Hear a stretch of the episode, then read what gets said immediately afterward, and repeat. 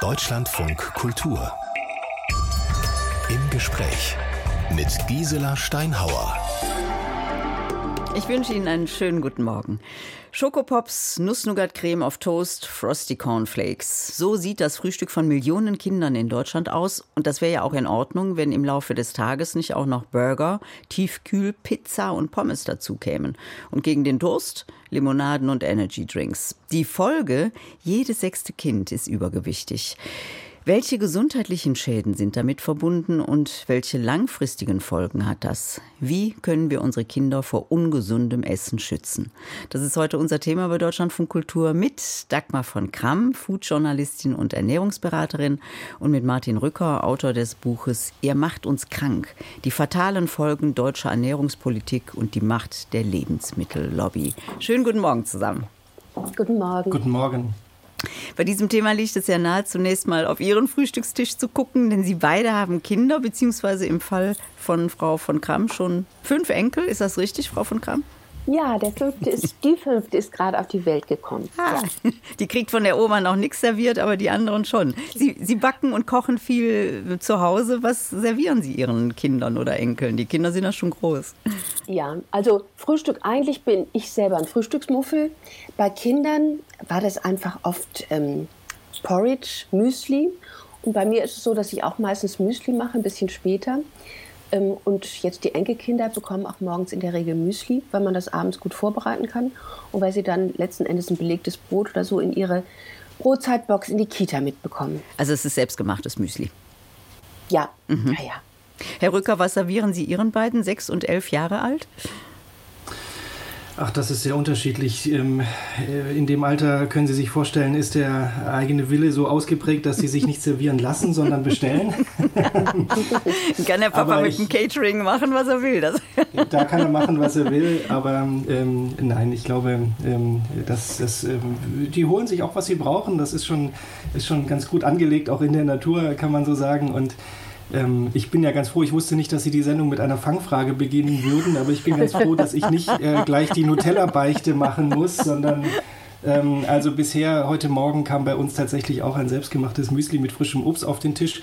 Und ähm, damit wir wenigstens ein bisschen was zu diskutieren haben, die Kuhmilch war auch dabei. Ja, ja. Und die Nutella-Beichte, die hätten Sie ruhig ablegen können. Die Sünden werden Ihnen heute hier erlassen. Wunderbar. Ich wusste nicht, dass das bei Ihnen geht. Frau von Kamm, warum brauchen wir Zucker? Also eigentlich brauchen wir Zucker überhaupt nicht. Wir brauchen Kohlenhydrate, wobei streng genommen können wir auch einen Teil der Kohlenhydrate aus Eiweiß bauen. Also der Mensch ist ein Allesfresser und hält viel aus. Aber wir könnten es ja optimal machen in unserem reichen Land. Und da ist ein bestimmter Anteil, also ungefähr 50 Prozent der Energie als Kohlenhydrate, wäre gut. Und aus den Kohlenhydraten, die bestenfalls aus Vollkorn, also immer aus pflanzlichen Lebensmitteln kommen, die entstehen durch die Sonne. Das ist das ist so die Grundlage unserer Nahrung. Und äh, daraus kann unser Körper ohne Probleme Zucker bauen. Also reinen Zucker brauchen wir überhaupt nicht.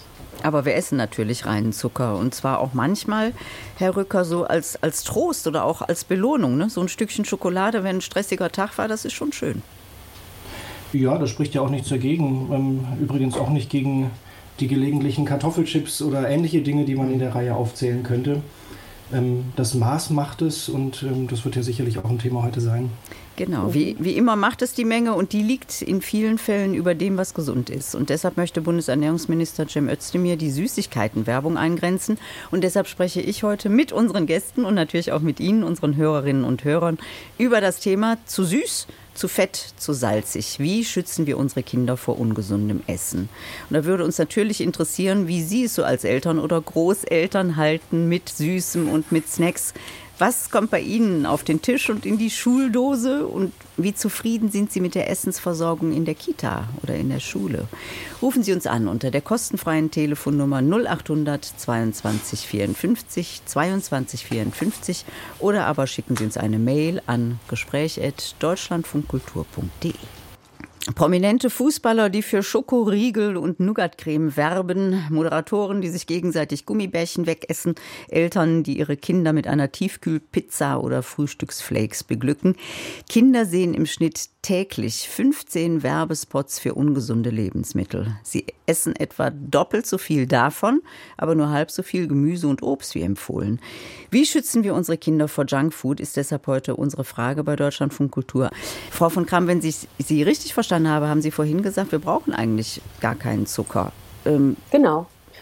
Aber irgendwas Süßes, mit irgendwas ja. Süßem müssen wir doch unsere Energiespeicher füllen. Also wir merken ja selber, wenn wir Brot essen und länger auf dem Brot kauen, dann äh, wird das schon durch das Enzym Amylase in unserem Mund, wird das schon zu Zucker abgebaut. Deswegen wird es dann süßlich. Und wenn wir, ähm, auch wenn wir Gemüse essen, wenn der Bitterstoff weg ist, wenn wir Möhren knabbern, gedünstete Möhren, Kürbis, der Effekt ist immer derselbe. Also Kohlenhydrate sind in pflanzlichen Lebensmitteln, das heißt in Getreide, in Gemüse, in Obst natürlich besonders. Und für unser Verdauungssystem ist es ein leichtes, daraus die Zuckermoleküle zu, ähm, herauszulösen. Ja. Mhm. Wenn wir uns jetzt süße Getränke angucken, die ja viele Kinder, auch im Übrigen viele Erwachsene trinken, wie viel Zucker ist zum Beispiel in so einem halben Liter Fanta? Das kann ich jetzt auf Knopfdruck nicht sagen, aber ich würde sagen, das ist bestimmt im halben Liter Fanta, ist bestimmt mindestens 10 Prozent, würde ich annehmen. Und das wäre dann ungefähr 50 Gramm, vielleicht ist es 30 Gramm, irgend sowas würde ich schätzen. Aber das müsste ich jetzt nachgucken. Und liegt damit erheblich über dem Durchschnittswert oder wie ist der Durchschnittswert? Wenn wir also, mal davon ausgehen, dass wir eben Zucker zu uns nehmen. Also die WHO sagt, wir sollten nicht mehr als 5 Prozent unserer täglichen Kalorien als Zucker nehmen. Die DGE sagt, naja, 10 Prozent, das war früher der Wert. Der Punkt ist, ähm, wir haben so und so viel Energie, die unser Körper braucht. Und in dieser Energie soll auch alles verpackt sein, was unser Körper sonst noch so braucht. Die Mineralstoffe, die Ballaststoffe, ähm, die Vitamine. So. Und weißer Zucker enthält nun mal nur Energie und sonst nichts. Und wenn weißer Zucker einen größeren Teil unserer Energiezufuhr ausmacht, dann schaffen wir es eher nicht von anderen Nährstoffen genug zu uns zu nehmen. Mhm. Außerdem ist es so, wenn wir reinen Zucker zu uns nehmen, da hat unser Körper eben keine Verdauungsarbeit. Wenn ich eben eine Möhre knabber, bis die mal zu Zucker wird, da dauert es ein bisschen und die Energie tröpfelt langsam in unser Blut. Wenn ich jetzt ein Süßgetränk zu mir nehme, ist es extrem, aber auch wenn ich Gummibärchen esse, dann reagiert mein Blutzucker sehr schnell. Also das, der Zucker geht dann sofort quasi durch den Darm in meine Zellen der Blutzucker steigt, Insulin wird ausgelöst, ähm, dann sinkt er wieder schnell, ich kriege wieder schnell Hunger. Also das ist ein sehr ungesunder Kreislauf, der eben dazu führt, dass ich eigentlich mehr esse, als ich will. Und das, muss ich sagen, gilt vor allen Dingen für Süßgetränke.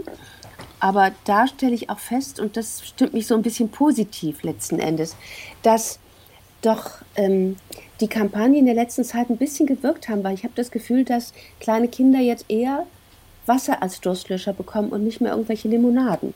Mhm. Woran machen Sie das fest?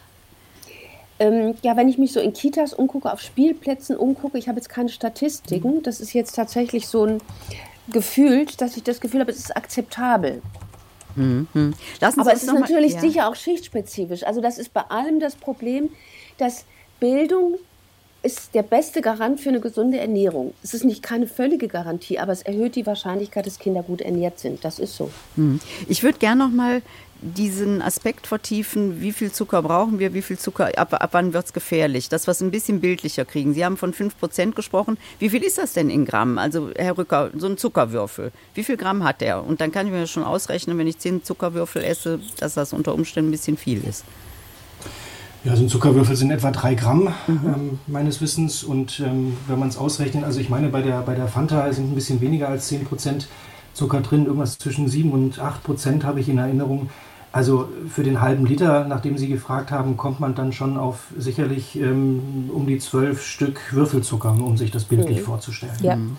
Zucker ist allgegenwärtig, nicht nur in Limonaden. In welchen Lebensmitteln versteckt er sich, Herr Rücker?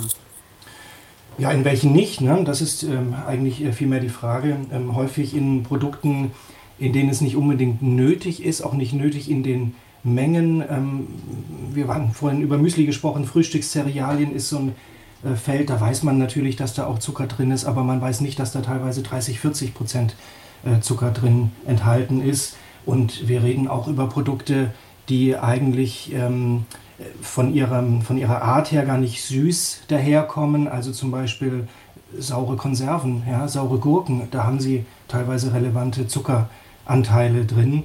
Und Fertiggerichte auch, die also einen herzhaften Geschmack mit sich bringen, auch dort ist äh, regelmäßig sehr, sehr viel Zucker enthalten. Mhm. Zucker ist einfach ein, ein Geschmacksverstärker ne? und deshalb wird er auch gerne eingesetzt, ein relativ billiger Rohstoff noch dazu und das macht ihn so attraktiv.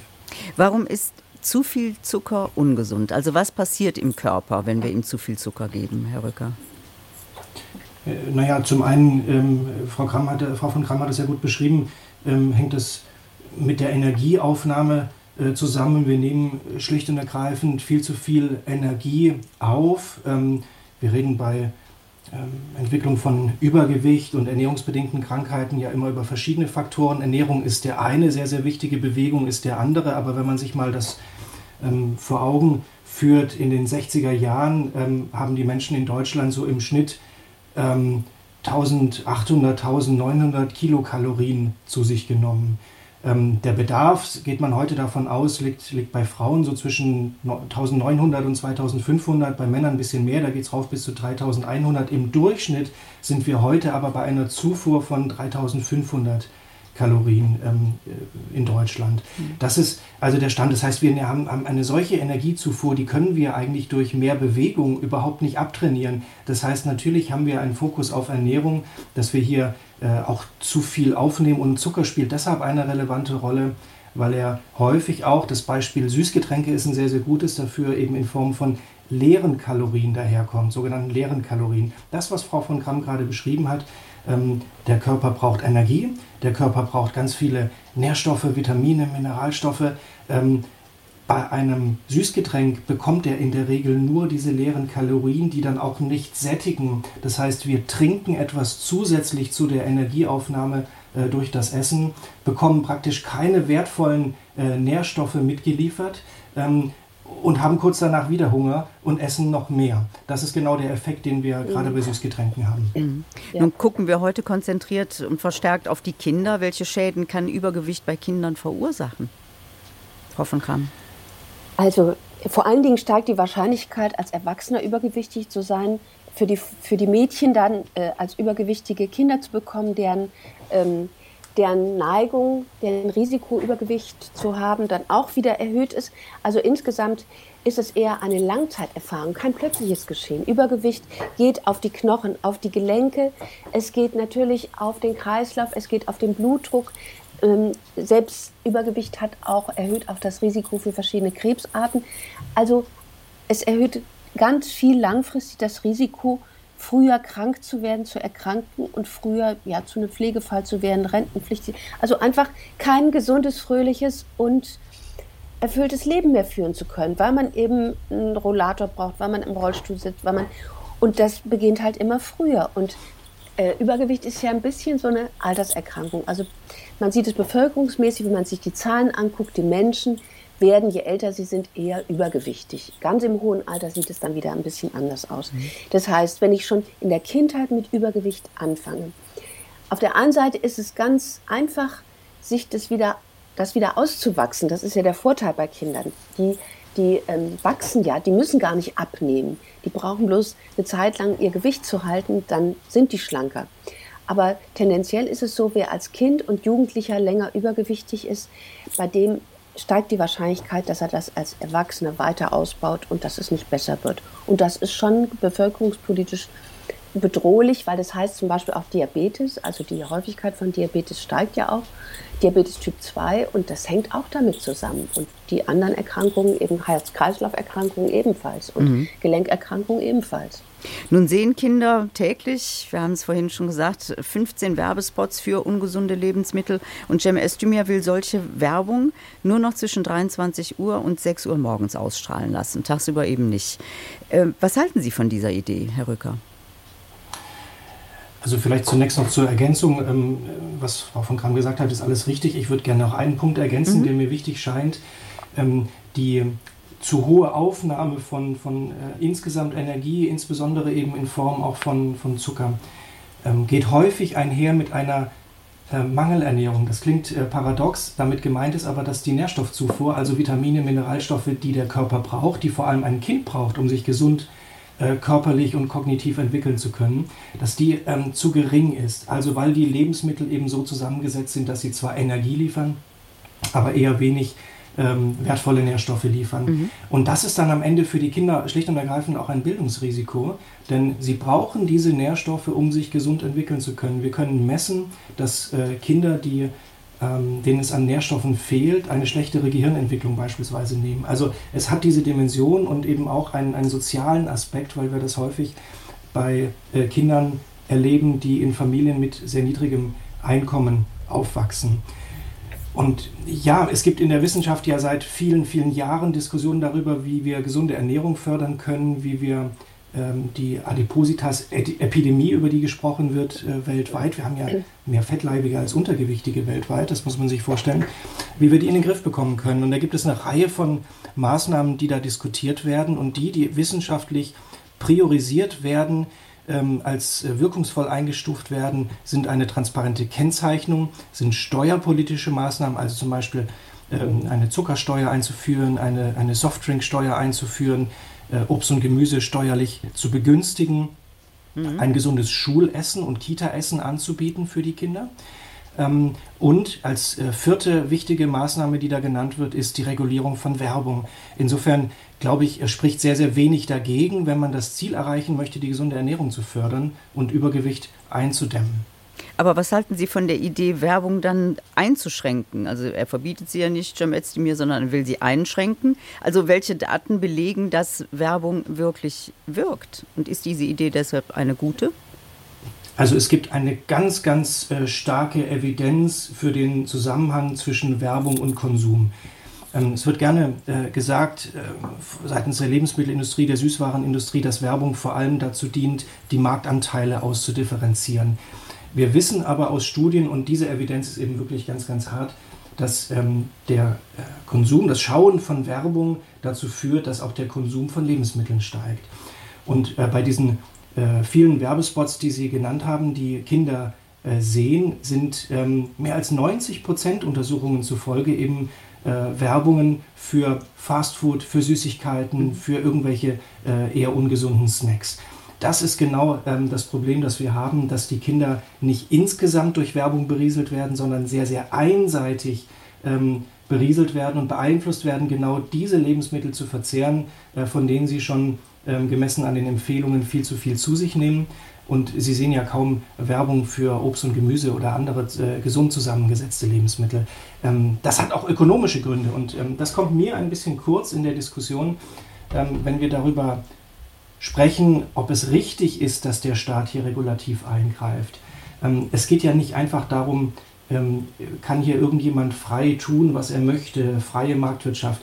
Die Marktwirtschaft ist dazu da, dem Allgemeinwohl zu dienen. Und wir haben einen ökonomischen Zusammenhang, der gerne übersehen wird. Es ist nämlich viel attraktiver für die Hersteller von Lebensmitteln, ungesunde Produkte herzustellen. Sie machen damit deutlich höhere Margen als äh, mit Obst und Gemüse beispielsweise. Also sie mhm. können sehr viel mehr Gewinn damit erwirtschaften und haben dadurch natürlich auch ein Interesse, genau diesen, äh, dieses Segment mit Werbung dann noch äh, zu stärken. Und das ist der Fehlanreiz dieses Marktes, das ist die einseitige Steuerung, woraus sich aus meiner Sicht auch äh, die Legitimation und die Verpflichtung sogar begründet für den Staat, hier einzugreifen, damit ähm, allen Akteuren im Markt geholfen wird, mhm. äh, sich stärker am Gemeinwohlinteresse zu orientieren.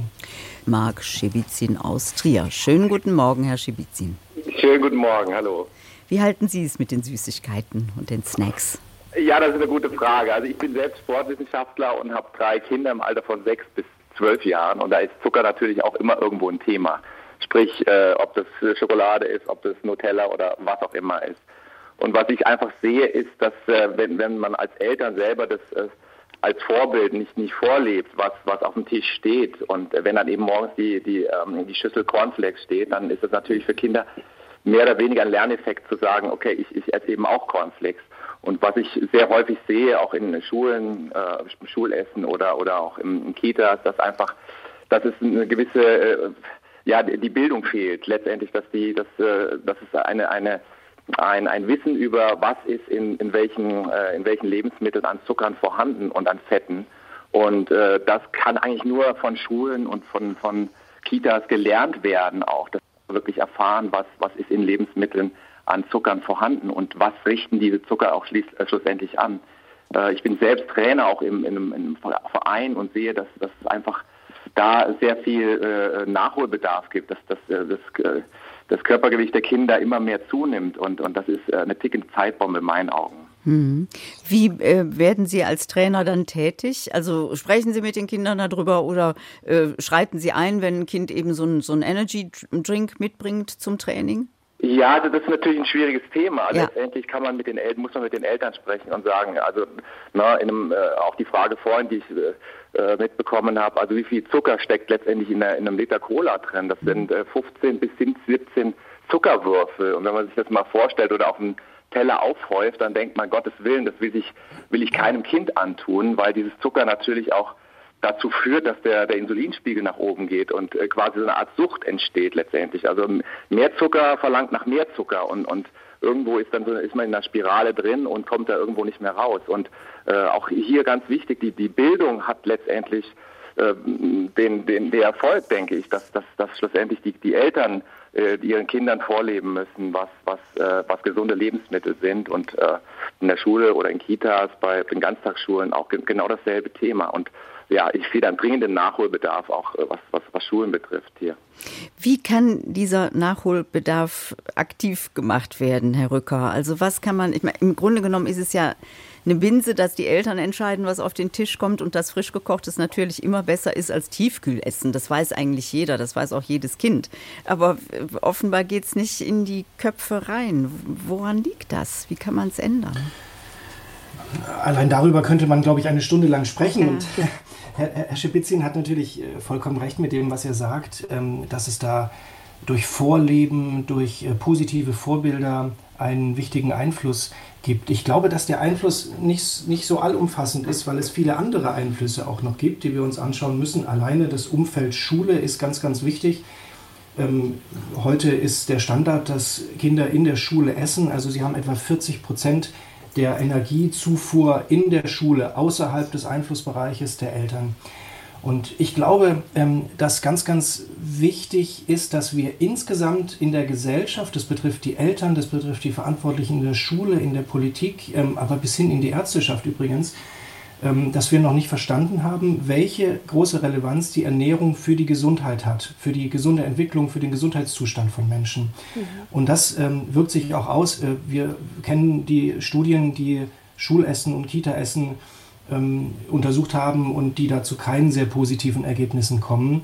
Ähm, was man erreichen kann, hat uns insbesondere Schweden vorgemacht. Ich finde das sehr, sehr eindrücklich. Ähm, man hat dort schon in den 1940er Jahren begonnen, für alle Schüler ein kostenloses sogar äh, und ausgewogenes Schulmittagessen anzubieten. Und weil es so früh begonnen wurde, konnte man eben auch in Langzeitstudien untersuchen, welche Auswirkungen ähm, das hat. Und man hat verglichen ähm, Erwachsene, die in ihrer ganzen äh, Schulzeit als Kinder dieses äh, kostenlose, ausgewogene Schulmittagessen bekommen haben, mit einer Gruppe von Erwachsenen, die das als Kinder nicht erfahren haben. Und der Unterschied war bahnbrechend. Ähm, man hat also tatsächlich bei den ähm, Erwachsenen, die das Schulessen bekommen haben, sehen können, dass die insgesamt gesünder waren, dass sie einen höheren Bildungsstand erreicht haben, dass sie äh, insgesamt ein höheres Lebenseinkommen erzielt haben infolge dieser besseren Entwicklung und ähm, insbesondere bei Kindern, die in Familien, die in Armut gelebt haben oder mit wenig Einkommen auskommen mussten, ähm, aufgewachsen sind, diese Kinder haben den größten äh, Schritt gemacht und den größten Effekt erzielt. Also man kann durch die Gestaltung des Umfeldes extrem viel erreichen. Aber kann ich dazu noch eine Kleinigkeit sagen? Ja. Zwei Punkte. Also erstmal gibt es ja solche ähm, Informkriterien für die Kita und für die Schulverpflegung. Ich bin ja bei der Deutschen Gesellschaft für Ernährung im Präsidium ehrenamtlich und das haben wir schon vor 20 Jahren, fingen wir an, das zu entwickeln. Das ist mittlerweile auch anerkannt, aber es ist nicht verpflichtend. Da gibt es auch sehr viele Studien drüber. Auch die Wirksamkeit, das ist praxiserprobt, das gibt es. Zweiter Punkt, die Schweiz als positives Beispiel für Ernährung, Unterricht in der Schule. Also die Schweiz hat ja ungefähr die niedrigste Übergewichtsrate bei Kindern in Europa. Und da hat jedes Kind, also kein Schweizer hat in der Schulzeit nicht zumindest in einem Jahr Ernährungs- und Kochunterricht gehabt. Also die Kombination, mein Credo ist, Theorie und Praxis muss beides sein. Wissen allein bringt nichts. Die müssen das auch schmecken, mal ausprobieren.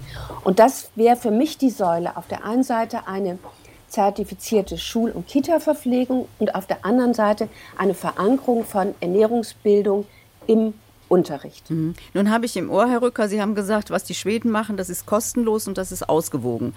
Äh, kostenlos ist es für die Schulen, aber irgendeiner muss ja die Kosten tragen. Es muss ja eingekauft werden. Es werden ja Lebensmittel eingekauft, es muss gekocht werden. Wer nimmt denn die, wer trägt diese Kosten? Na, kostenlos ist es für die Eltern. Also das ist ein, ein staatliches Programm, das sich ähm, langfristig auch auszahlt. Das ist ja das Interessante. Wir investieren in die Gesundheit der Kinder. Wir investieren in gesündere Erwachsene, in äh, einen besseren Bildungsstand, indem wir ein solches Angebot machen. Und das bekommen wir zurück äh, in Form ja, niedrigerer Kosten im Gesundheitswesen, in Form von ähm, weniger Ausfällen von, von Arbeitnehmerinnen und Arbeitnehmern, in Form von höherer Wirtschaftsleistung. Das Problem bei dem Ganzen ist, ähm, der Benefit entsteht nicht dort, wo die Investitionskosten getragen werden müssen. Also der Schulträger hat von diesen langfristigen Effekten nichts. Und das ist ein wesentlicher Grund, warum wir hier in Deutschland nicht weiterkommen.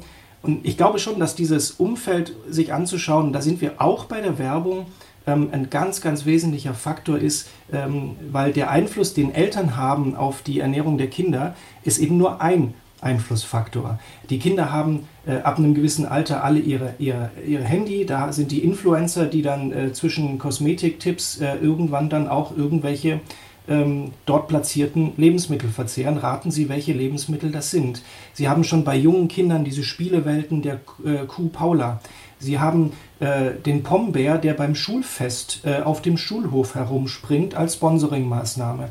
Also Sie haben eine eine ähm, umfassende Berieselung der Kinder, ein Umfeld, das eigentlich immer sagt, iss mehr Snacks, iss mehr Süßigkeiten, äh, trinke mehr ähm, Limonade. Das ist das, was Kinder den ganzen Tag über erleben. Und das können Eltern mit dem Vorleben beim Frühstück nicht alleine richten. Und mhm. deshalb reden wir genau auch über politische Aufgaben. Herr Schibizin, was halten Sie in dem Zusammenhang vom Vorstoß äh, von Cem Özdemir, Werbung für Süßigkeiten einzuschränken? Das ist, äh, ich glaube, ein guter Anfang da in der Politik, dass da, dass da zumindest mal so eine, so eine Awareness, so eine, so eine, äh, so eine Tatsache stattfindet. Hier müssen wir mal umdenken, was, was die Kinder täglich sehen über, über Lebensmittel und eben genau was gesagt wurde, einfach Zucker äh, in ständigen äh, 24 äh, Stunden rund um die Uhr Beschallung gilt und und, und dann ist das, ich glaube, die, die Politik muss auf jeden Fall da einwirken, um, um da auch äh, entgegenzuwirken, genauso mit der Lebensmittel, äh, ähm, mit den äh, ja, Kennzeichnung von Fetten und Zuckern auf Lebensmitteln, das was in anderen europäischen Ländern längst Standard ist und das ist hier immer noch so in den Kinderschuhen wird so versteckt auf den Packungen, äh, Müsli-Packungen draufgeschrieben. Also das, das, das fängt, ich glaube, einmal diese, diese Bildungsgeschichte ist ganz, ganz wichtig in der Schule, dass tatsächlich da, dass der erste das erste Kennenlernen äh, von, von Lebensmitteln etc. stattfindet und die Politik muss dringend darauf einwirken. Und das, wie gesagt, wenn, wenn, wenn äh, Zucker und, und äh, Überfütterung in, in, äh, mit einer Mangel, äh, mit einer Mangelbewegung äh, einherkommt, dann, dann ist das, ist das eine, eine ganz, ganz schwierige Spirale, die, die sich nur abwärts drehen kann. Und wir sehen es immer mehr, Kinder übergewichtig, hm. ähm, Eltern übergewichtig und man muss sich nur in den Schwimmbädern umschauen. Und da muss dringend was geschehen. Und das ist ein, ja, das ist, ist, wir sind schon kurz vor zwölf letztendlich, meiner Meinung nach. Danke für Ihren Anruf. Danke, dass Sie sich auch einsetzen, Marc Schewitzin aus Trier. Und wir freuen uns über weitere Anrufe und Beiträge. Marlise Meyer aus Krefeld. Schönen guten Morgen, Frau Meyer. Ja, schönen guten Morgen in die Runde. Wie halten Sie es mit den Süßigkeiten und dem Zucker? Ja, ich mache seit ähm, dem Tag nach Aschermittwoch, so dem klassischen Fastenzeitbeginn, mache ich Zuckerfasten. Mhm. Und äh, das sieht einfach so aus, dass ich ähm, alle Lebensmittel, wie es auch schon erwähnt wurde, wie in Senf, Ketchup, äh, in den sauren Gurken und all diese Lebensmittel weglasse. Also die gibt es im Grunde im Moment nicht mehr. Bis Ostern geht das ja und ähm, stattdessen ernähre ich mich nach fünf Strategien. Also ich nehme Eiweiß zu mir, aber plus komplexe Kohlenhydrate. So als Beispiel zum Beispiel hochwertiges Eiweiß, das kann tierisch oder pflanzlich sein, hart gekochte Eier oder Nüsse und dazu dann ähm, ja, sag ich mal, Tomaten oder Kartoffeln oder was so gerade Saison ist. Mhm. Und das Wichtige ist halt die Kombination. Also ich habe früher ja auch immer gedacht, so als äh, Italien und italienisch Essen liebende, mhm. viele Nudeln und dann äh, die Tomatensoße darüber. Aber im Grunde ist das null Eiweiß dann in dem Essen und 90 Prozent sind das dann komplexe Kohlenhydrate und 10 Prozent aber nur pflanzliches Fett. Mhm. Fällt es Ihnen eigentlich schwer, Frau Meier, auf Zucker zu verzichten? Naja, so pauschal. Ich bin ja jetzt äh, sozusagen in der zweiten Woche. Ähm, man muss schon wollen halt, ne? Mhm. Ich muss mich schon, also ich halte mich halt da dran. Und klar, bin ich auch mal schwach geworden. Aber im Grunde halte ich sehr gut durch und ich habe nicht mehr diese Zuckersucht. Hätte das denn auch Vorbildfunktion, Herr Rücker, für Kinder? Also wäre es auch für Kinder in Ordnung, während der Fastenzeit einfach auf Zucker zu verzichten? Wir haben ja gelernt, Zucker ist in so vielen Produkten drin, auch in Möhren, dass sie gar nicht verzichten würden. Das, das kann im Einzelfall sicherlich richtig sein. Ich, ich würde jetzt nicht so weit gehen und das als eine generelle Empfehlung formulieren. Ähm, ich glaube, dass, dass Kinder einen ganz normalen und entspannten Umgang mit dieser Lebensmittelvielfalt äh, brauchen und dazu gehören natürlich auch Süßigkeiten. Ähm, ich denke, es gibt eher den Effekt, wenn Eltern da zu restriktiv sind, dass das dann eben irgendwann zurückkommt und sich Kinder dann eben umso mehr die Produkte, die äh, früher eben von den Eltern verboten waren, äh, zurückholen. Also insofern ist es, glaube ich, richtig, ähm, da entspannt zu sein, zu schauen, dass es nicht zu viel wird und vielleicht eher in den Bereichen, in denen man Einfluss hat, ähm, darauf zu achten, wie das gestaltet wird. Also zum Beispiel, wenn es das äh, Müsli zum Frühstück sein soll, dann muss es vielleicht nicht ähm, die Packung sein, die 30, 40 Prozent Zucker enthält. Da gibt es auch andere. Ähm, der Kakao muss nicht aus der Fertigpackung mit einem hohen Zuckeranteil kommen. Den kann man auch mit Back äh, Kakao selber fast zuckerfrei, ganz zuckerfrei ähm, anrühren. Und wenn Kinder das äh, kennenlernen, dann mögen sie es in der Regel auch. Also man kann, oder den, den Fruchtjoghurt, ja, da gibt es große Unterschiede. Und das sind eher Dinge, die prägen, die den Geschmack auch prägen. Ich erlebe es bei Kindern, dass ihnen äh, viele Dinge schlicht und ergreifend zu süß sind, die so allgemein angeboten werden, wenn sie es gar nicht anders kennen und die gar nicht das Bedürfnis dann haben, das ganz süße Fruchtjoghurt aus dem Supermarkt zu bekommen. Hm. Frau Mayer, ich muss vielleicht, ja? Ja, ich muss vielleicht noch sagen, zu der, also dieses Argument, wenn man die Süßigkeiten so verbietet, das war ja auch so ein Lieblingsargument der Süßwarenindustrie, da wäre ich so ein bisschen vorsichtig. Ich würde es auch nicht strikt verbieten, aber ich denke, es kommt so auf Rituale und Gewohnheiten an. Deswegen würde ich jetzt auch mit Kindern keine Zucker-Challenge machen, es sei denn mit Teenagern, um die vielleicht für sowas zu begeistern und da das Thema dann wieder interessant zu machen. Das wäre vielleicht ein Weg. Aber bei Kindern normalerweise würde ich einfach dafür sorgen, dass bestimmte Kinder äh, bestimmte Artikel nicht im Haus sind. Äh, Kakao ist ein super Beispiel. Also warum sollte ich einen gesüßten Fertigkakao kaufen, wenn ich den, wir nennen den Backkakao, was ja eigentlich schon so eine Abwertung ist. Hm? Der, also das ist ja eigentlich reine Kakaopulvermasse. Und ja. wenn man den zu Hause hat, dann würde man das eben zubereiten und da kann dann auch was weiß ich, ein bisschen Zucker rein, ja. aber dann habe ich in der Hand, wie viel Zucker ich rein tue. Und wenn ich es mit Haferdrink mache, dann ist es von mir aus süßlicher. Also da gibt es viele Möglichkeiten. Aber ich glaube eher, dass es wichtig ist, so Rituale und Gewohnheiten zu schaffen, um bestimmte Dinge gar nicht in Mengen einzukaufen. Das ist ja ein wichtiges Stichwort, was Sie jetzt eingebracht haben, Frau von Kram, Gewohnheiten und Rituale. Was machen wir denn, wenn die Gewohnheit und das Ritual darin besteht, was weiß ich, jeden Abend ein Betthub voll oder äh, jeden Tag nach dem Mittagessen noch ein Pudding oder ein Stück Schokolade, wie auch immer. Wie werde ich denn so eine Gewohnheit dann auch wieder los, wenn Sie jetzt Ändern. nicht so... Also ja, zum Beispiel also als Dessert lieber klein geschnittenes Obst oder vielleicht auch mal das besondere Obst, das vielleicht nicht immer Saison hat und das dann Beeren, die jetzt teurer sind, dann würde ich sagen, okay, jetzt gibt es den Luxus, ich kaufe ein Schälchen Himbeeren und jeder pickt seine Beeren draus und das ist unser Ritual so ungefähr.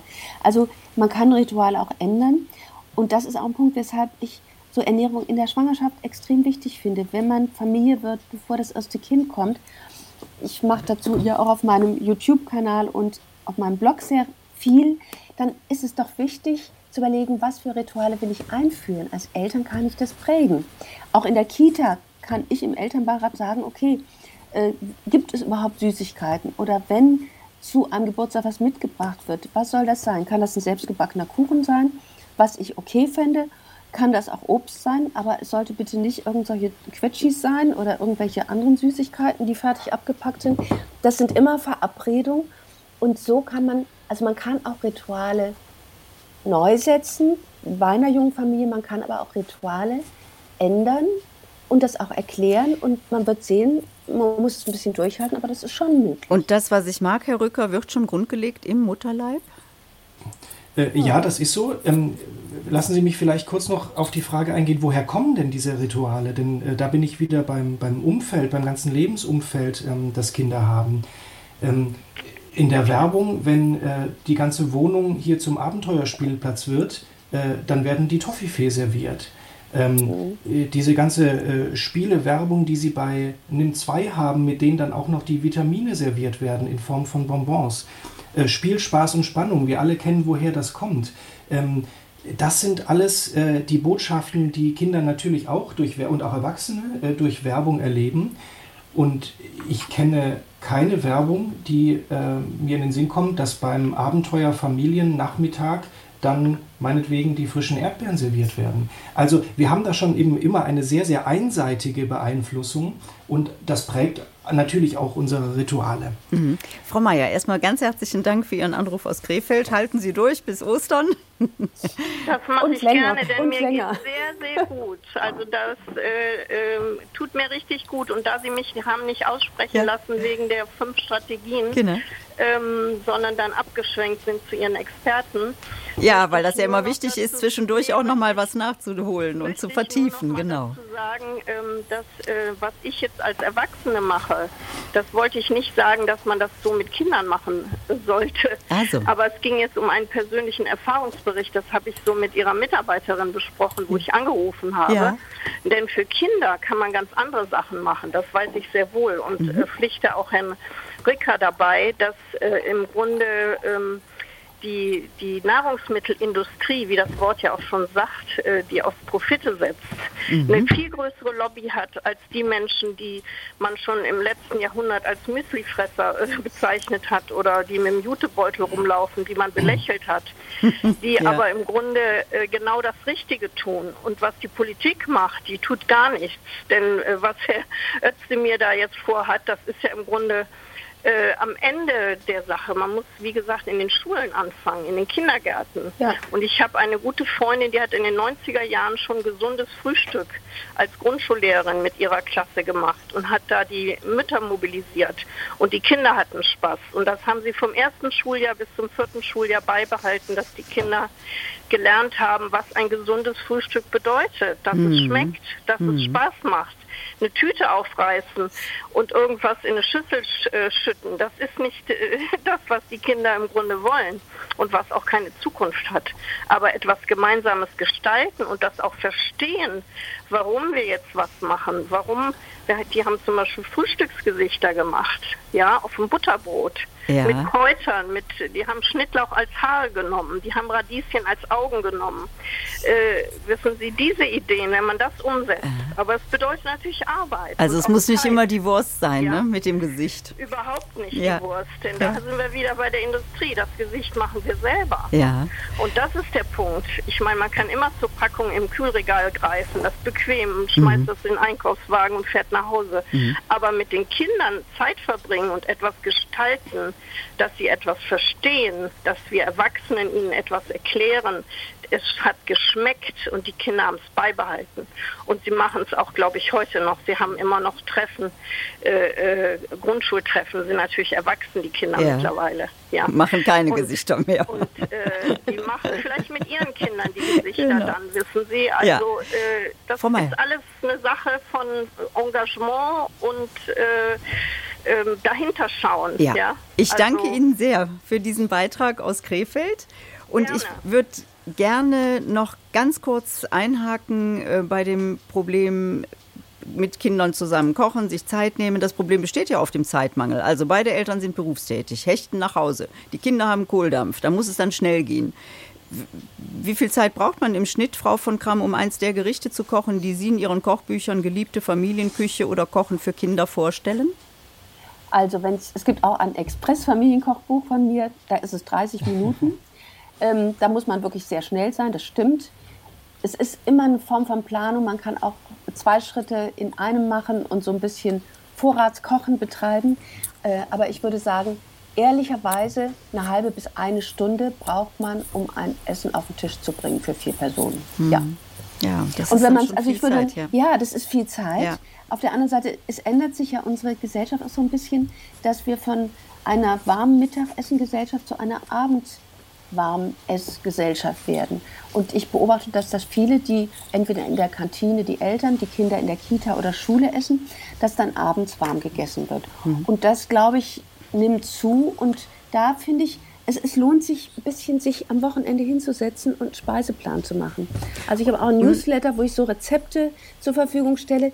Richtig so eine Einkaufsliste, was hat Saison, was wollen wir machen. Weil hinterher, wenn es schnell gehen muss, da kann ich nicht mehr groß nachdenken. Da muss es zack, zack, zack gehen. Gudrun Beiswenger schreibt uns aus Stuttgart, Kinder werden meinem Eindruck nach heute systematisch ferngehalten, wenn es um Lebensmittel geht, vor allem um gesunde. Ernten und Kochen findet weit weg statt. In Kitas und Schulen ist aus Hygienegründen das Betreten der Küchen nur noch für den dafür zugelassenen erlaubt. Kindern ist es nicht gestattet. Aber weiß man nicht inzwischen, dass wir erst beim Ernten und Zubereiten mit allen Sinnen die Souveränität erlangen, mit der wir unsere gesunde Nahrung auffinden und erkennen können? In Ruhe kommunizieren, beim Ernten, zubereiten und genießen. Das wäre es doch. Und Holger Friedrichsson, Kinderkrankenpfleger, schreibt, es geht nicht nur um Maß, es geht um Gleichgültigkeit der Kinderbezugspersonen, um Gefühlszuwendungsmangel, die in Süßkompensationswohlbefinden mündet. Der Schrei nach Geborgenheit beinhaltet zusammen Kochen und Backen und Zubereiten von gesunden Nahrungsmitteln. Vielen Dank für diese Meinungen per Mail und in Trier wartet am Telefon Bernd Liesenfeld. Guten Morgen. Ja, guten Morgen. Vielen Dank, dass ich dabei sein darf.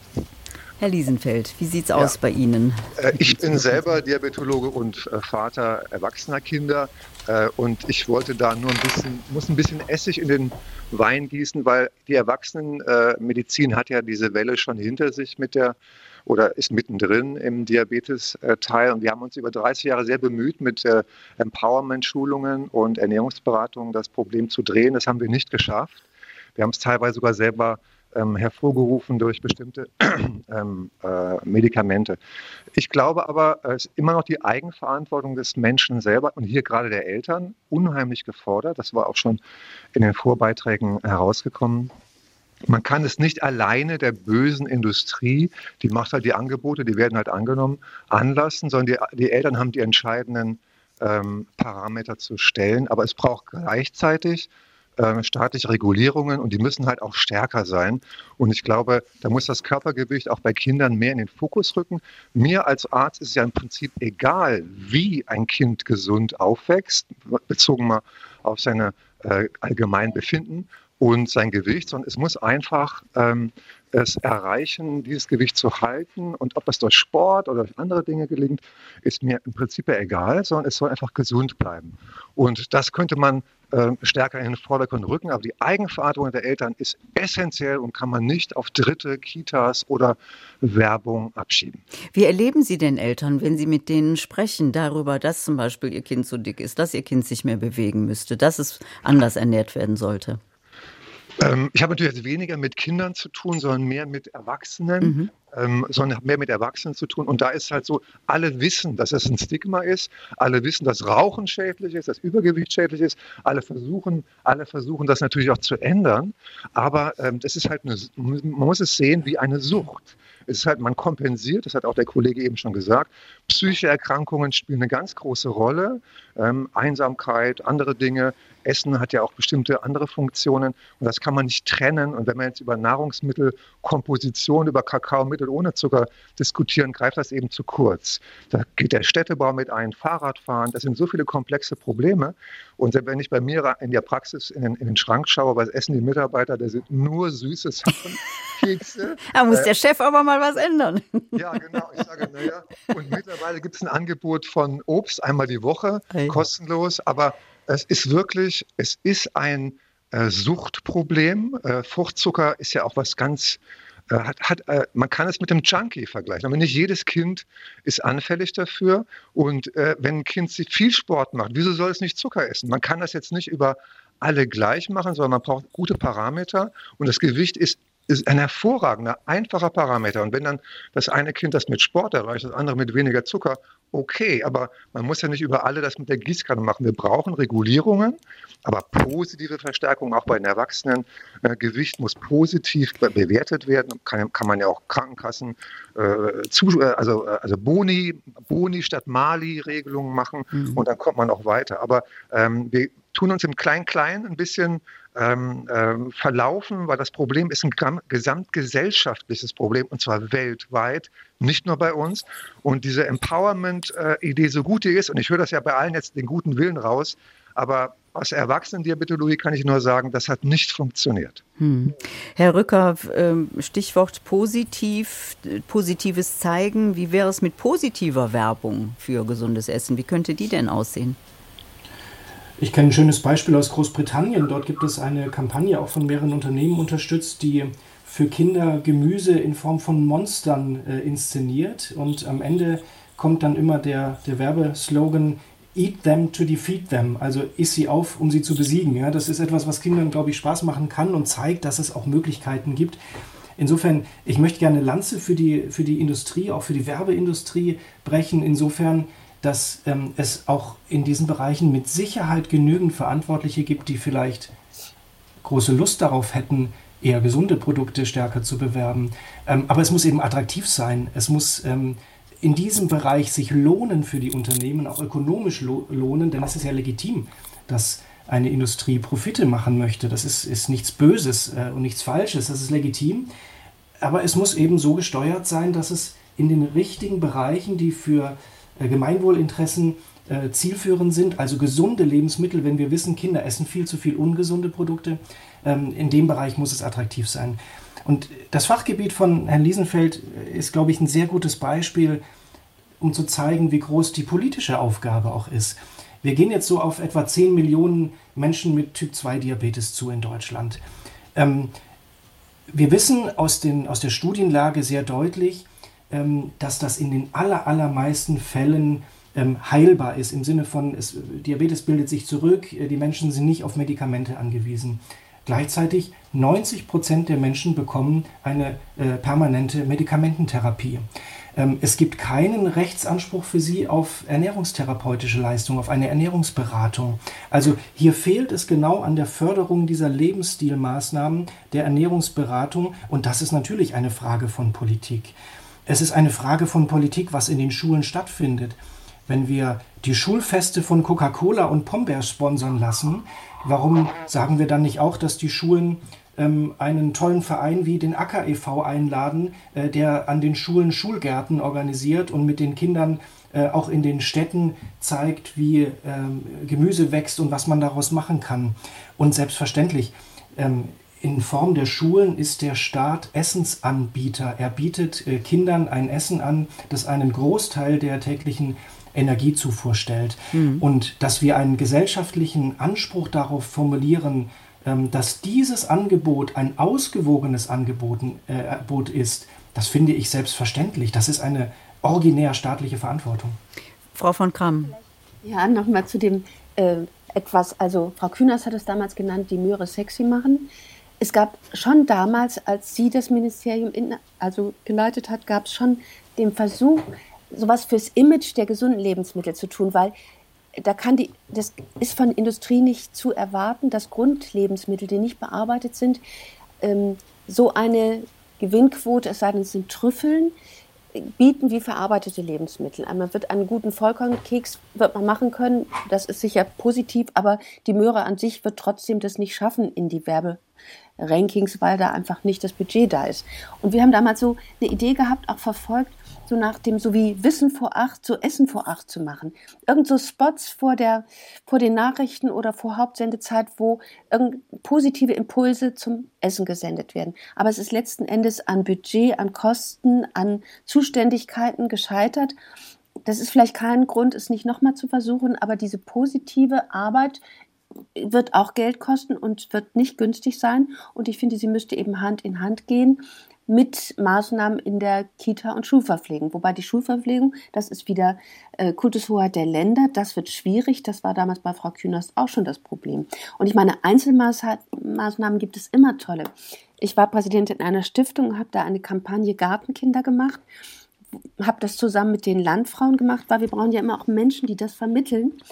Und dort sind die Landfrauen dann in den Kindergarten gegangen mit einem Paket von Saaten und ähm, Informations-, also so kleinen Step-für-Step-Geschichten, wie man aus Kartoffeln Kartoffeln zieht, wie man ähm, Möhren pflanzt, wie man ähm, Radieschen pflanzt, mhm. wie man Hafer pflanzt und was man damit alles machen kann. Das war toll, aber auch das ist letzten Endes dann, als die Stiftung kein Geld mehr hatte, ist das dann auch eingeschlafen, weil für umsonst gibt es das halt eben nicht. Mhm. Herr Liesenfeld, ähm, noch mal ganz kurz zu Ihrem, also es, es ist schon so viel versucht worden und ja. ähm, ich frage mich, woran, woran liegt das? Also natürlich ist auf der einen Seite der Zeitmangel bei vielen Eltern da. Ich glaube, darauf muss man immer mal wieder gucken, dass man sagt, es bleibt eben nicht jedem die Zeit, 30 Minuten oder eine Stunde lang zu kochen, wenn er nach Hause kommt, wenn sie nach Hause kommt. Mhm. Ähm, wie, kann, wie kann man die unterstützen, die dann sagen, ja Leute, ihr habt hier gut reden, ihr habt alles tolle Vorschläge, aber die sind unrealistisch unrealistisch, wenn beide berufstätig sind. Ja, das ist ein ganz zentrales äh, Element natürlich. Es wird ja schon oft gar nicht mehr zusammen gegessen, mhm. äh, dass man, dass auch Familien zusammen essen. Äh, in meiner Generation, ich bin jetzt Ende 50, bei meinen Kindern war das noch so, der, ähm, aber das ist teilweise gar nicht mehr möglich heute. Ähm, deshalb bin ich da auch ein bisschen skeptisch und leider ist sogar so, dass die Pharmaindustrie uns da jetzt auch, auch wiederum die Möglichkeit, die ähm, quasi die, äh, die Zügel aus der Hand nimmt, weil ähm, in den letzten Jahren sind halt Medikamente auf den Markt gekommen, die so effektiv sind, die mittlerweile auch Kinder bekommen, leider. Oder sagen wir mal so, wenn sie sie brauchen, ist natürlich gut, aber das sind diese äh, speziellen GLP-1-Agonisten, die einen so dramatischen Gewichtsverlust induzieren, wie ich es in meinen 30 Jahren durch sprechende Medizin, durch Beratung, Ernährung nie erreicht habe. Das ist eigentlich für mich äh, das eher frustrierende, dass mhm. ich wieder erlebe, dass wir wieder so eine pharmazeutische Welle erleben und das wird uns nicht erspart bleiben, die dieses Problem dann für uns löst oder in Extremfällen bariatrisch-chirurgische Maßnahmen. Also Kinder werden ja schon operiert, weil sie zu dick sind. Ähm, da bin ich ein bisschen, das macht mich ein bisschen, äh, das deprimiert mich eigentlich. Ne? Und ich habe keine Lösung dafür. Ich weiß nur, die Eigenverantwortung das wird oftmals nicht gesehen von den Menschen und Patienten. Die ist immer noch bei mir selbst und ich habe auch das Recht, krank zu sein. Ich also sage auch nicht, jemand, der raucht, ist jetzt schlecht, sondern äh, dass ich habe die Eigenverantwortung, die bleibt bei mir und die Eltern haben da die erste Rolle. Ich erinnere mich an die Diskussion mit den, ähm, bei meinen Kindern war das der Fernseher im Kinderzimmer oder der Computer. Da waren diese, äh, als sie in die Schule gingen, alle hatten es. Wir haben es nicht gemacht. Man, das muss man aushalten. Ja. Muss, beim Essen ist es genauso. Mhm. Äh, Kinder brauchen da Führung und äh, ich habe da jetzt keine Patentlösung, aber ein schönes Beispiel aus Amerika, da gibt es jetzt äh, bei Betroffenen, also mit Übergewicht, Kinder, Erwachsene, ähm, auf Rezept. Eat Your Medicine heißt diese Bewegung. Finde ich eine super Idee, würde ich sofort machen. Ich würde jedem gerne eine Kiste Obst und Gemüse pro Woche verschreiben. Das ist billig, das ist effektiv. Und dann hätte Herr Özdemir hätte das auch schon quasi dann mit abgefrühstückt, weil das würden dann die bekommen, die es brauchen. Herr Liesenfeld, vielen herzlichen Dank für diesen Appell, für diesen Anruf aus Trier. Henry Müller ruft uns an aus Dresden. Guten Morgen, Herr Müller. Das Thema spricht mich sehr an, denn ich bin Handwerksmeister und äh, betreibe selbstständig eine ganz kleine Bäckerei, äh, wo ich also der dem Grundlebensmittel Brot sehr verbunden bin. Und wenn ich so schaue, äh, wenn wir von Brotland Deutschland sprechen, was da an Brot so gegessen wird, äh, da kommt mir das große Grausen. Wir haben jetzt in der Sendung schon äh, eigentlich alle grundlegenden Probleme angesprochen und glaube ich, sind da auf einem ganz guten Weg. Ich würde dann nochmal sagen, was, was mich eben so bewegt dazu, dass, dass wirklich Bildung die Grundlage ist für eine gesunde Lebensweise, einschließlich der Ernährung. Und es ist ja bekannt, dass, dass Bildung teuer, teuer ist, aber eben nichts ist teurer als Bildung, außer keine Bildung. Mhm. Und der Gesetzgeber, der erlässt halt lieber Verbotsgesetze, als die Bildung zu stärken. Das ist natürlich eine gesamtgesellschaftliche Aufgabe, das wurde von, von anderen auch schon äh, gesagt. Und es beginnt im Elternhaus. Aber das ist ja noch keine Garantie äh, dafür, dass gesunde Ernährung stattfindet. Und da findet in der Schule viel zu wenig statt.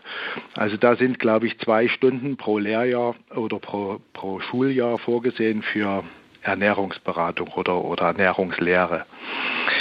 Aber wenn ein Kind 15 Werbung für ungesunde Ernährungsmittel sieht, dann schaut das Kind grundsätzlich zuerst mal zu viel fern. Hm. Und da bringt ein Verbot der Werbung noch nichts, weil der Bewegungsmangel des Kindes ist immer noch da. Mhm. Mhm. Ja.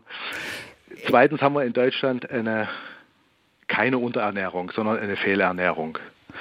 Und da gab es schon mal ein Gesetz, das ist die neue Kennzeichnungsverordnung, die uns im Handwerk vor allen Dingen eine Bürokratie auflastet, die man kaum ähm, bewältigen kann. Und die Folge davon ist erstens, dass die wenigsten Menschen ihre Lebensmittel nach einem Zutatenverzeichnis einkaufen und schon gar nicht, wenn da 20 oder 30 Positionen draufstehen.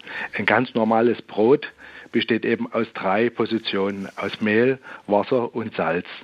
Und Mehl und Wasser ergibt Sauerteig. Also da kommt nichts anderes rein. Und wenn Sie sich mal.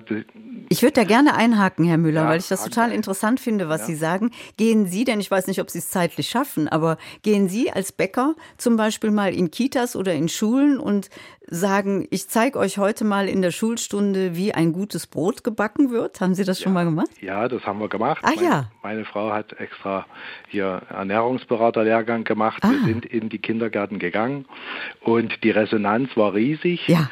Da sind dann äh, sogar die Eltern zu uns in den Laden gekommen und haben sich bedankt, weil ihr Kind bis dahin noch kein Brot gegessen hat und jetzt essen sie eben äh, auch Brot. Also das, das hat schon stattgefunden. Mhm. Es ist natürlich ein, ein enormer Aufwand ja. und den kann eben auch der Handwerksbetrieb nicht alleine leisten. Das kann man so bruchstückhaft machen, aber grundsätzlich muss das in der Schule anfangen. Es gibt auch hochgebildete Elternhäuser, äh, die das auch nicht zu Hause schaffen, weil sie einfach äh, meinen, sie hätten keine Zeit dazu. Und ähm, das, das Problem äh, sehen wir dann eben zum Beispiel in Fehlernährung. Mhm. mhm. Ja. Und das, das Zweite, was da, dadurch kommt hier, äh, ist, ist ja auch noch, es gibt mittlerweile gibt es Messen, auf denen Clean Label Produkte angeboten werden für die Industrie. Das heißt, das sind Produkte, die man in, in der Lebensmittelindustrie verwenden kann, die dann auf der Kennzeichnungsverordnung nicht erscheinen müssen. Ne? Ähm, damit betrügen wir uns ja selbst und damit sieht man mal, wie, wie sinnvoll dieses Gesetz war. Also wenn wir jetzt ein neues Gesetz äh, zum Werbungsverbot machen, wird das genauso wenig sinnvoll sein. Mhm. Und das ist eben eine unserer, ja, sag mal, Zivilisationskrankheiten. Wir haben so viele Gesetze, dass sie letztendlich nur noch dazu da sind, um umgangen zu werden. Und da wird immer, der, der Kommerz wird dort immer einen Weg finden. Ja. das hinzubekommen. Herr Müller, ich würde gerne Herrn Rücker die Möglichkeit geben, auf Sie zu antworten. Dankeschön. Danke. Ich finde es wichtig, die verschiedenen Verantwortungsbereiche äh, sehr klar auseinanderzuhalten, denn die Debatte über Ernährungs Politik, über Ernährungsverhalten krankt aus meiner Sicht häufig daran, dass immer der eine mit dem Finger auf den anderen zeigt. Ähm, natürlich ist Fehlernährung, ist äh, Übergewicht äh, etwas, was multifaktoriell bedingt ist. Selbstverständlich spielt Bildung mit rein. Selbstverständlich gibt es Bereiche, in denen die Menschen, die Eltern äh, Eigenverantwortung übernehmen müssen. Selbstverständlich ist Bewegung ein wichtiger Faktor. Und selbstverständlich ist das Ernährungsumfeld, in dem Kinder aufwachsen, ein wichtiger Faktor. Und was wir aber erleben ist, dass diejenigen, die das Ernährungsumfeld gestalten, die Produkte äh, Produktrezepturen entwickeln, die Werbung gestalten, die entscheiden, dass eigentlich bei jedem Kindermenü im Restaurant ähm, die Cola oder die Fanta mitserviert wird und nicht der frische Saft meinetwegen oder irgendetwas, was äh, etwas weniger ungesund zusammengesetzt ist.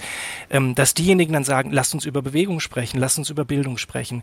Ich finde es insofern gut, wenn wir nicht so tun, als ob es eine Entweder-oder-Diskussion gibt. Alle Faktoren sind wichtig und jeder sollte doch dort schauen, ähm, wo es um Verantwortung geht. Und die Art und Weise, äh, wie jetzt gerade beschrieben wurde, wie man Brot herstellen kann, hat relativ wenig mit dem zu tun, äh, wie das Essen hergestellt wird, das an den Schulen den Kindern angeboten wird. Und das ist natürlich eine politische Aufgabe.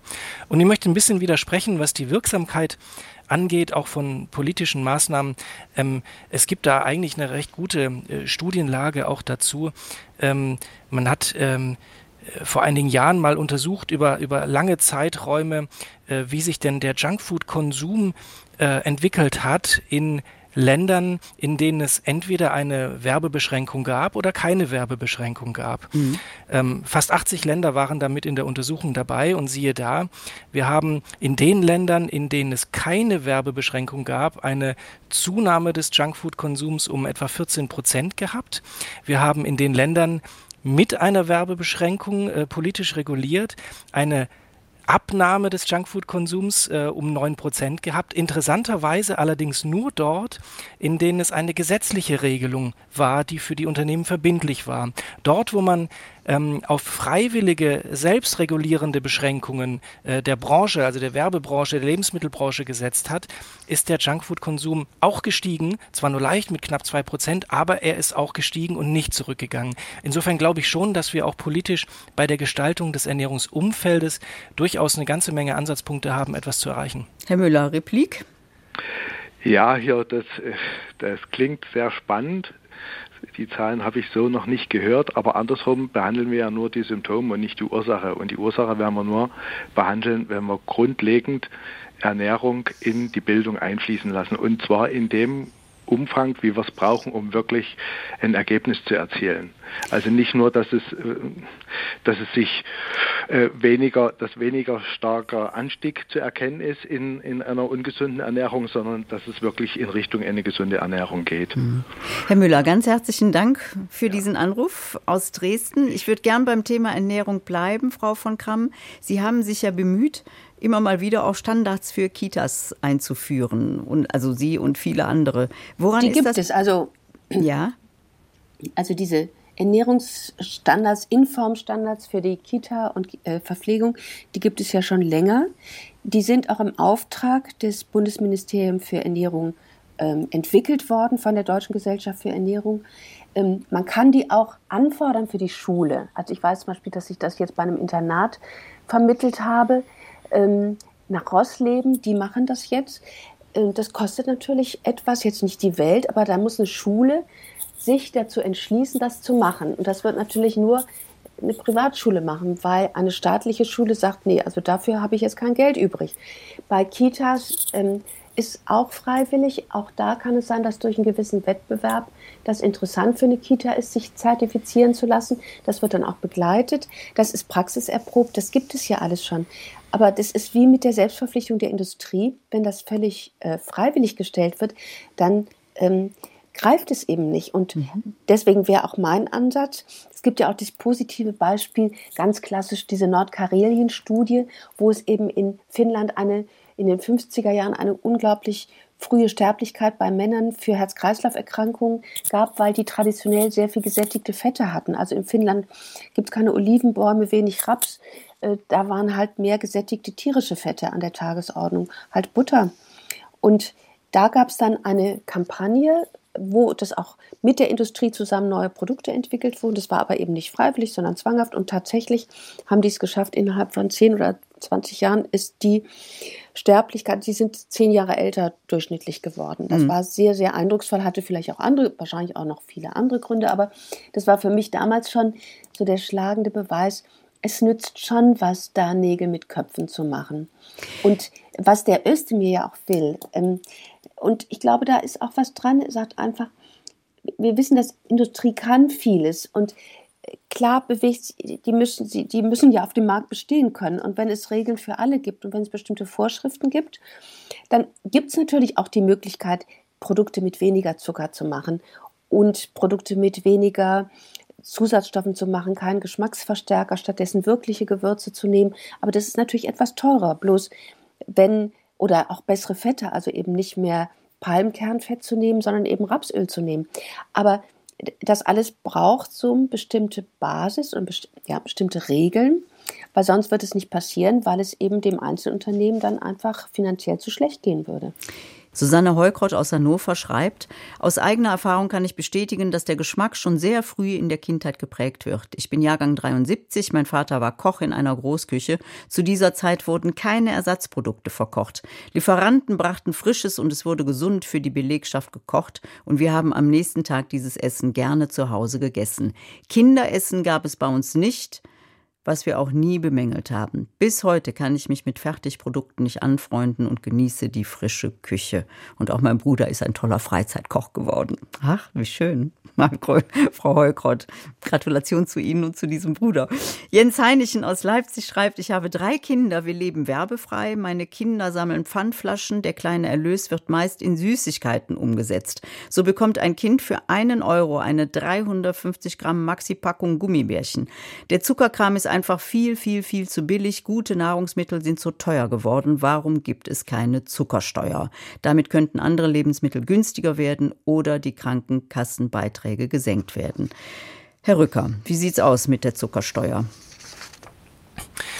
Also Krankenkassenbeiträge senken ähm, ist, ist schwierig, denn solche Steuermaßnahmen sollen ja eine Lenkung erreichen.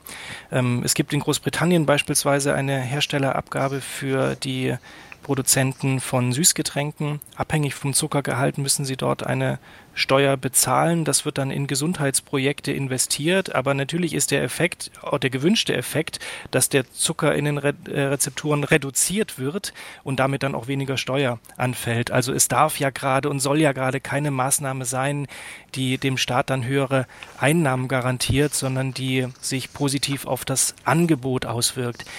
Ähm, aber ja, es ist so, dass man, man den Effekt kennt. Etwa 10% Aufschlag auf den Preis von Limonaden ähm, sorgt als Daumenregel dafür, dass der Konsum um 10% zurückgeht. Das wissen wir.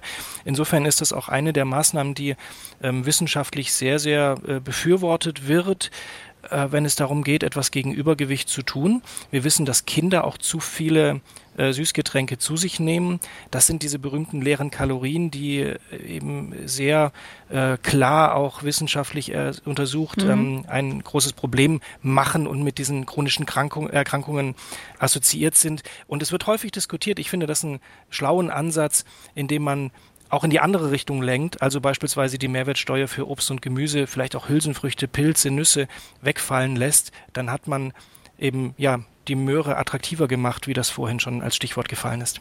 Vorhin als Stichwort ist auch schon mal gefallen, dass sich der Geschmack schon im Mutterleib entwickelt. Wie sieht das genau aus, Herr Rücker? Also gibt es dann auch eine Veranlagung zum Beispiel zur Fettleibigkeit? Also kann das dann genetisch bedingt sein? Äh, äh, ja, äh, genetisch, aber genetisch heißt eben nicht nur, dass es nicht veränderbar ist. Das ist ein häufiges Missverständnis.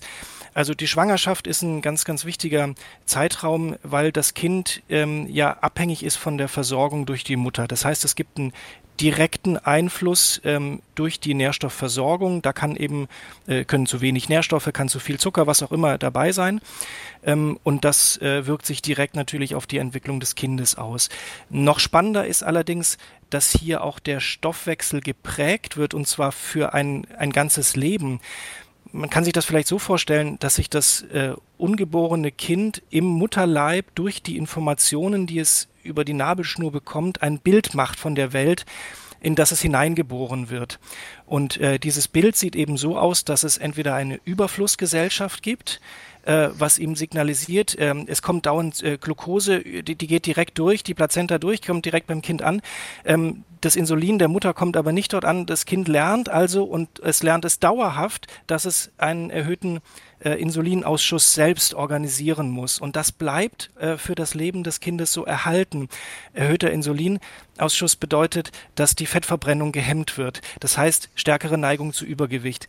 Und interessanterweise ist der andere Effekt, wenn zu wenig äh, Nährstoffe, Vitamine, Mineralien und so weiter ankommen, ähm, also ein Mangel besteht bei dem Kind auch, ähm, der gleiche, eine stärkere Neigung zu Übergewicht. Warum? Weil das Kind ähm, sich vorstellt, dass es in eine Welt des Mangels hineingeboren wird, ähm, also stärker Nährstoffe speichern muss, also auch Fette stärker speichern muss. Und das macht es dann, auch wenn es geboren wird und plötzlich keinen Mangel erlebt, sondern einen Überfluss erlebt. Und diese Prägung bleibt eben erhalten mhm. und es geht noch weiter. Wir wissen aus der epigenetischen Forschung, dass ähm, das über Generationen weitergegeben werden kann. Also ganz konkret, wie gesund Sie heute sind, wie es Ihnen geht, hängt auch damit zusammen, was Ihr Großvater in bestimmten Phasen seines Lebens gegessen hat. Das wird epigenetisch weiter vererbt. Insofern ja, Veranlagung, äh, aber auch veränderbare Veranlagung. Ja. Und deshalb ist es falsch, wenn wir bei politischen Maßnahmen in diesem Bereich darauf achten, ob wir innerhalb von zwei Jahren schon messen können, mal abgesehen davon, dass wir die Daten gar nicht erheben, schon messen können, ob wir jetzt weniger Übergewichtige haben, sondern das, was wir heute ernährungspolitisch entscheiden, wirkt sich ähm, vollumfänglich erst nach zwei Generationen tatsächlich aus. Wir haben aber auch die Verantwortung nicht nur für die Menschen, die jetzt in den nächsten zwei Jahren hier leben, sondern eben auch für nachfolgende Generationen Entscheidungen zu treffen. Also wir werden einen langen Atem brauchen. Oliver schreibt, das Ganze dem Zucker in die Schuhe zu schieben, ist aus meiner Sicht der falsche und ein einseitiger Ansatz. Was habe ich als Kind und Jugendlicher alles in mich hineingestopft? Nach der Schule fast ein ganzes Weißbrot eingeatmet und dann die Menge an Süßigkeiten und trotzdem war ich schlank. Die Ursache für die Misere liegt für mich in zwei hauptsächlichen Punkten begründet. Erstens Mangel an Bewegung, zweitens die Unmengen von Zusatzstoffen, die deklariert und nicht deklariert zugesetzt werden und deren Wirkung oftmals unklar ist ist. Da kommen wir, Herr Rücker von, von Kamm, auch auf den Punkt der ähm, Transparenzmachung, nennen Sie das, glaube ich, immer, Herr Rücker. Ne? Sie wollen, dass auf der Packung draufsteht, was drin ist. Ja, natürlich ja. macht das Sinn und deshalb macht es auch Sinn, ähm, Werbung zu regulieren, damit eben nicht äh, Produkte mit zum Beispiel hohem Zucker- oder Fettgehalt als äh, wahnsinnig gesund beworben werden.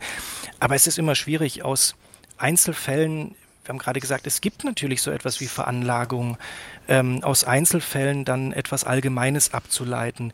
Nur weil ähm, Helmut Schmidt ein hohes Alter erreicht hat, ähm, bedeutet das nicht, dass Kettenrauchen nicht schädlich ist oder nicht, nicht äh, ungesund ist. Ne? Mhm. Das ist, ähm, glaube ich, relativ klar. Insofern ähm, sollten wir schon auf die Effekte in größeren Gruppen schauen und ich hatte das vorhin äh, mal ausgeführt, die Kalorienaufnahme ist in einem Maße in den vergangenen Jahrzehnten nach oben gegangen, weit über den Bedarf hinaus. Ähm, das können wir durch mehr Bewegung überhaupt nicht abtrainieren. Wir müssen natürlich bei der Ernährung auch ansetzen, womit ich äh, weiß Gott nicht sagen möchte, äh, dass es nicht äh, richtig wichtig ist, sich ausreichend zu bewegen. Das ist es selbstverständlich. Frau von Kamm.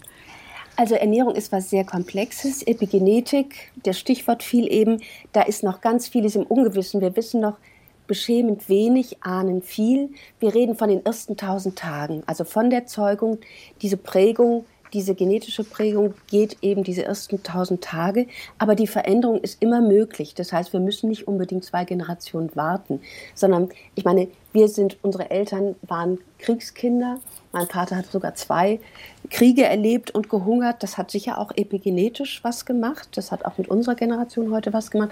Aber wir sind nicht machtlos, sondern man kann es schon beeinflussen, aber es geht nicht von heute auf morgen. Mhm. Und Ernährungsforschung ist halt wahnsinnig langfristig. Wir können keine Doppelblindversuche machen, essen oder nicht essen. Es ist immer, es hat viele Dimensionen. Ähm, wir müssen es lange betrachten. Deswegen haben wir ja meistens epidemiologische Studien. Das heißt, wir gucken uns langlebige Völker an. Wir gucken, was passiert. Und deswegen wissen wir erst nach 20 oder 30 Jahren, wie sich etwas auswirkt. Das heißt aber trotzdem nicht, dass wir nicht den gesunden Menschenverstand einfach benutzen sollten und sagen, wie Sie eben auch schon sagten, Herr Rücker, Kalorien sind zu viel. Gleichzeitig ist unser Energiebedarf ja gesunken. Also wir heizen mehr, jetzt vielleicht nicht mehr ganz so doll. Äh, wir bewegen uns weniger. Wir sprechen darüber, dass wir die Architektur ändern müssen. Aber ich würde schon beim Kleinen anfangen und das wäre für mich zum Beispiel die Kita und Schulverpflegung. Mhm. Das wäre für mich auch der Appell jetzt fürs Kochen. Äh, da muss ich dem ähm, Einhörer recht geben. Ähm, Kochen kostet Zeit, aber die Industrie hat ja auch mal so ein bisschen instrumentalisiert. Beide sind berufstätig und keiner hat Zeit. Okay, aber wir haben auch Zeit für Fitnessstudio und für verschiedene andere Sachen. Es geht schon darum, sich Zeit zu nehmen. Das Problem ist, heute muss man nicht mehr kochen, um satt zu werden. Und noch niemals hat jeder gerne gekocht. Ich koche wahnsinnig gern, aber das ist nicht bei allen Menschen gleich. Und das ist natürlich schon, muss auch muss ich auch berücksichtigen. Ich kann ja überlegen, wie ich mein Zeitbudget fülle. Aber da eben vielleicht durch die Kita, durch flankierende Maßnahmen auch überhaupt diese Geschmacksbildung bei Kindern positiv zu beeinflussen. Das tägliche Brot ist extrem wichtig. Also das ist in meinen Augen eine sehr lohnende Maßnahme, die wahrscheinlich die Eltern auch unterstützen würde. Eltern mhm. sind ja ganz beglückt, wenn Kinder in der Kita Sachen essen, die sie zu Hause auf gar keinen Fall in den Mund nehmen würden. Ralf Schurbohm ruft uns an aus Berlin. Guten Morgen, Herr Schurbohm. Ja, guten Morgen, Entschuldigung, kurzes Radio aus.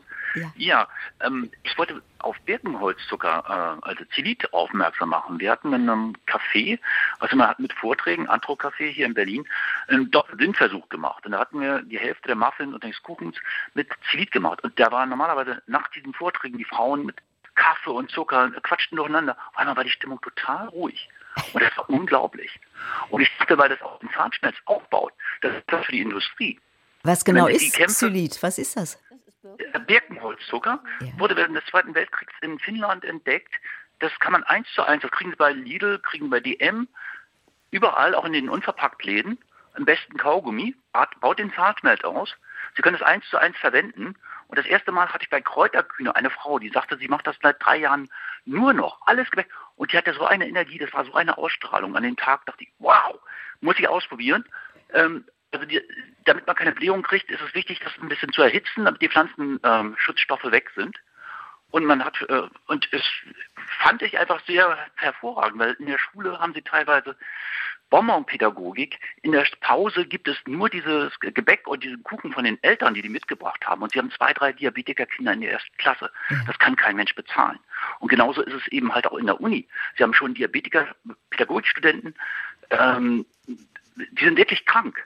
Also 50 Prozent der Kinder haben Allergien. Das ist ernährungsbedingt auf jeden Fall, was da drin ist. Das war, und das war vor 20 Jahren, wo ich bei Professor Rieger äh, Salutogenese. Ja. Und äh, Tendenz ist enorm steigend.